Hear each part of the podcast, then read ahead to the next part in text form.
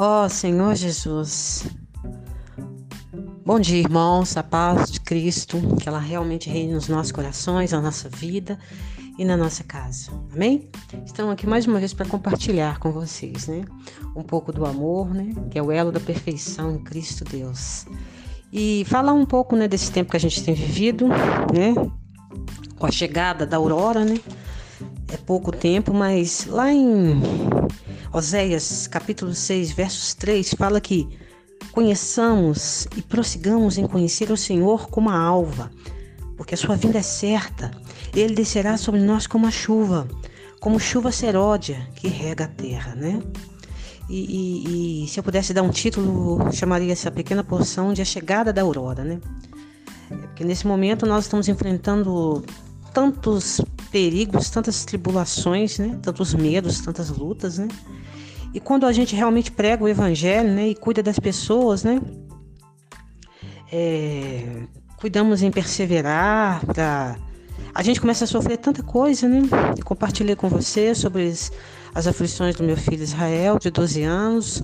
Hoje Deus já está é, assim sempre tem cuidado e está abrindo as portas, porque a palavra diz, né, em Apocalipse, que a porta que ele abre, ninguém fecha, e a porta que ele fecha, ninguém abre.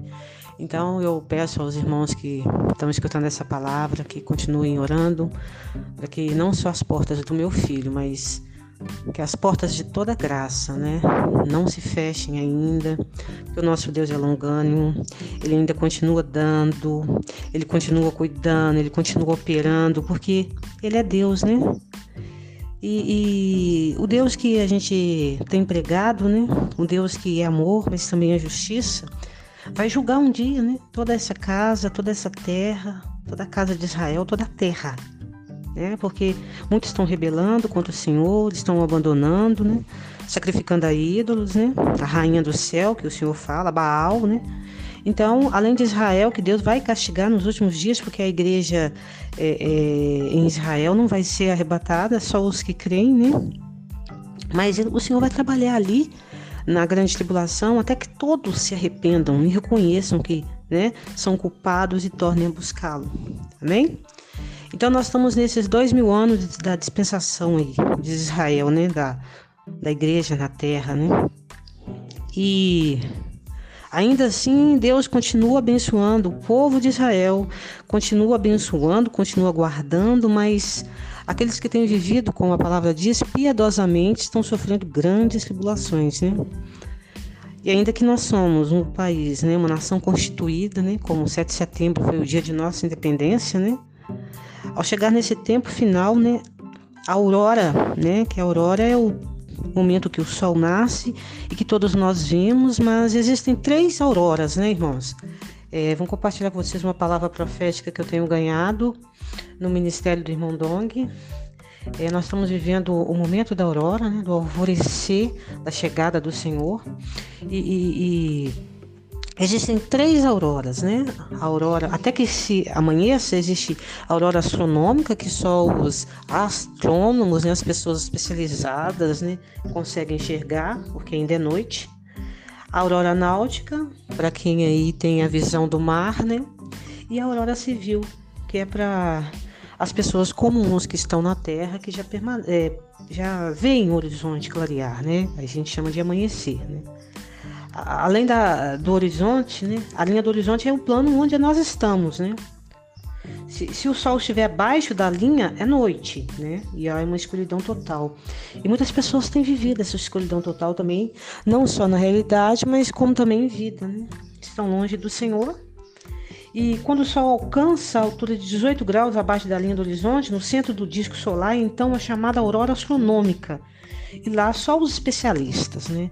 Aqueles que estão atentos à posição do Sol, que observam os corpos celestes podem perceber, né? Esses que estão próximos do Senhor e que o Senhor tem usado servos, né? Dele, não que se fazem. E no momento em que o Sol sobe e alcança 12 graus debaixo da linha do horizonte, a aurora náutica. Nesse instante, a luz que reflete ali pela atmosfera é suficiente para distinguir o céu da Terra, né? É quando, quando eu falei que os navegadores, né? que somos nós, né? é, começamos a distinguir o céu da terra, né? O que a gente está acontecendo, está acontecendo, né? A gente está testificando que o Senhor tem convocado e levantado muitas pessoas, né? Que não estão apáticas porque não amam o mundo, estão ali se posicionando do lado de Deus para trazer seu rei nessa terra, né? Esse é o milagre da aurora, né? E ela só é possível porque o Espírito Santo tem operado nesse momento com força total. Ele usou Moisés no passado, usou Paulo, depois usou João, né? E o ministério do João é o ministério apocalíptico que tem se abrido, né? Que tem sido revelado ali no primeiro capítulo de Apocalipse fala isso, né? Quem escreveu foi João, mas quem revelou foi o anjo da igreja, né? Jesus Cristo, o Deus eterno. Então, é, é Ele quem está transformando esse tempo de dificuldade na nossa vida em um momento muito especial. Para quê? Para que os seus servos, escolhidos por Ele, possam espalhar a palavra de Deus. Olha, que momento especial. E, e foi lançado também um livro que eu compartilho com os irmãos, né? Sua família, você, está pronto para o arrebatamento, né? A palavra diz em Mateus 24 que nós devemos ficar vigilantes, né? E o irmão Adalberto aí compartilhou uma porção maravilhosa que tem falado isso também. Que o Senhor tem nos purificado. Não é como prata, né? Ele está nos provando na fornalha da aflição, porque o Senhor quer ouro. Ele quer formar o quê? A igreja dos primogênitos, né? E ele fala que se, é, se ele é um leão, nós somos um leãozinho, né? E, e vamos, vai nos arrebatar né? E não haverá, não haverá quem possa nos livrar, graças a Deus, estaremos perto do Pai. Então, o nosso proceder precisa nos permitir voltar para Deus. Né? Porque o espírito de prostituição que está no mundo, o espírito de iniquidade né, que está nesse mundo, não conhece o Senhor.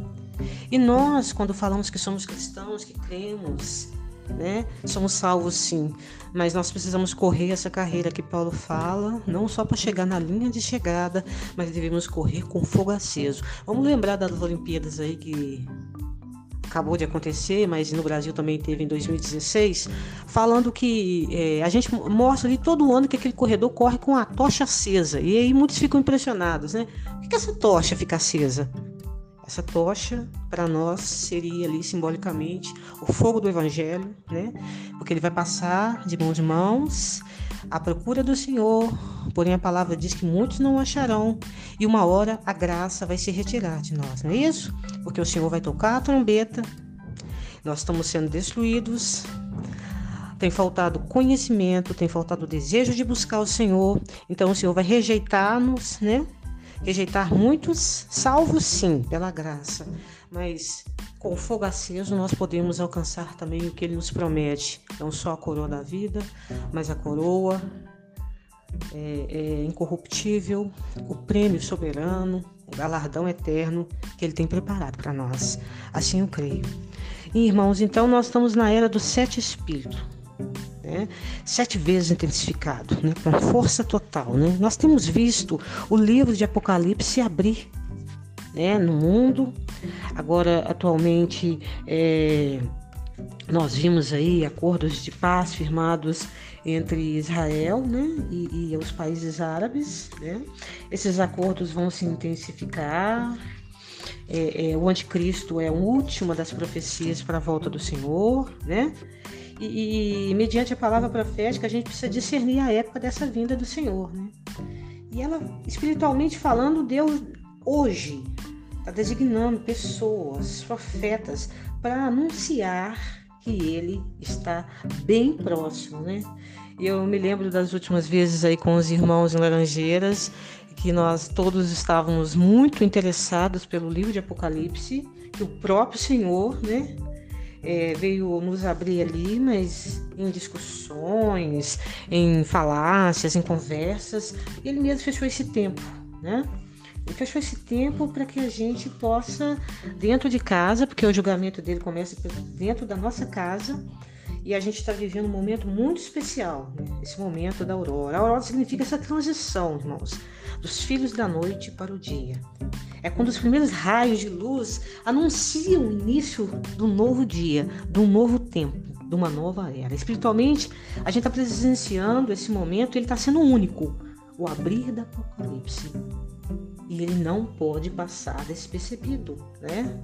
A gente tem que enfatizar que é um momento único, né? É, é, é um milagre é Ele que vai transformar esse nosso tempo de dificuldade em um momento especial para espalhar essa palavra, para saber que nós estamos vivendo um momento próximo, próximo, como se existisse a palavra próximo à volta do Senhor Jesus. Né? Devemos manter então um estado de vigilância, como a palavra dele fala em Mateus, para a gente estar percebidos qual ocasião, porque pode ser tarde demais. Né?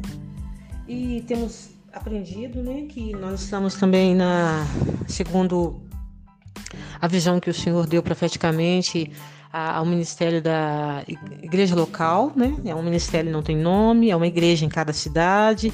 Essa é a base da igreja, é a base que o Senhor quer.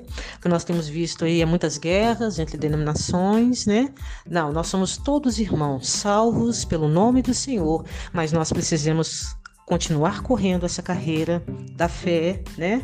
Não sermos pessoas inúteis, que, que nós somos como uma sarça, precisamos ser como uma sarça, né? É, é, Moisés, quando olhou a sarça, viu ela arder, mas ela não se consumia. Nós precisamos ser assim, machucados às vezes, mas sabendo que Deus está próximo de nós, que nós somos escolhidos como sarças para sustentar um fogo santo de Deus. Amém? E os primeiros apóstolos tiveram esse início maravilhoso, né? E é impetuoso também, como diz a palavra, sob a liderança de Moisés, depois Pedro, depois Paulo e hoje João. Contudo, apesar de nós sermos extremamente usados, né, esses homens extremamente usados por Deus, nós também precisamos ser esses homens de fé. Né?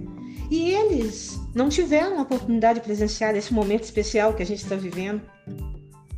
Irmãos, esse momento foi reservado a nós. E a palavra diz que nós somos os trabalhadores, como Lucas dá um décima hora. Leem ali o, o, Como é que fala? A, ai, como é que chama aqui agora? É, a parábola, né? A parábola do. Em Lucas, deixa eu achar aqui rapidamente para vocês, senão fica muito longo, extenso. É, Lucas 19, se não me engano, que fala que nós somos os trabalhadores da última hora da undécima hora, décima primeira, porque a décima segunda o Senhor vai raiar para nós. Amém? Leiam então Lucas, capítulo, deixa eu confirmar aqui, capítulo 19, que fala sobre a parábola, deixa eu ver. Ah, purificação do templo. Não, não é. Lucas 19, deixa eu ver. Deixa eu ver se é Lucas 19. É, a parábola da, das dez minas também é importante, mas é, se eu não achei aqui para não ficar extenso, é, vocês procuram uma parábola que fala das, é, dos trabalhadores que o Senhor mandou é, no seu reino, assalariou todos ali, eles foram assalariados, mas os últimos os últimos se tornaram os primeiros e, e houve uma, uma, controvérsia ali porque eles queriam é, receber iguais, né? Mas o Senhor falou: convém que eu que eu pague diferente, né? Que as pessoas pensam os primeiros cristãos, os que foram, os que foram, os que foram, não importa.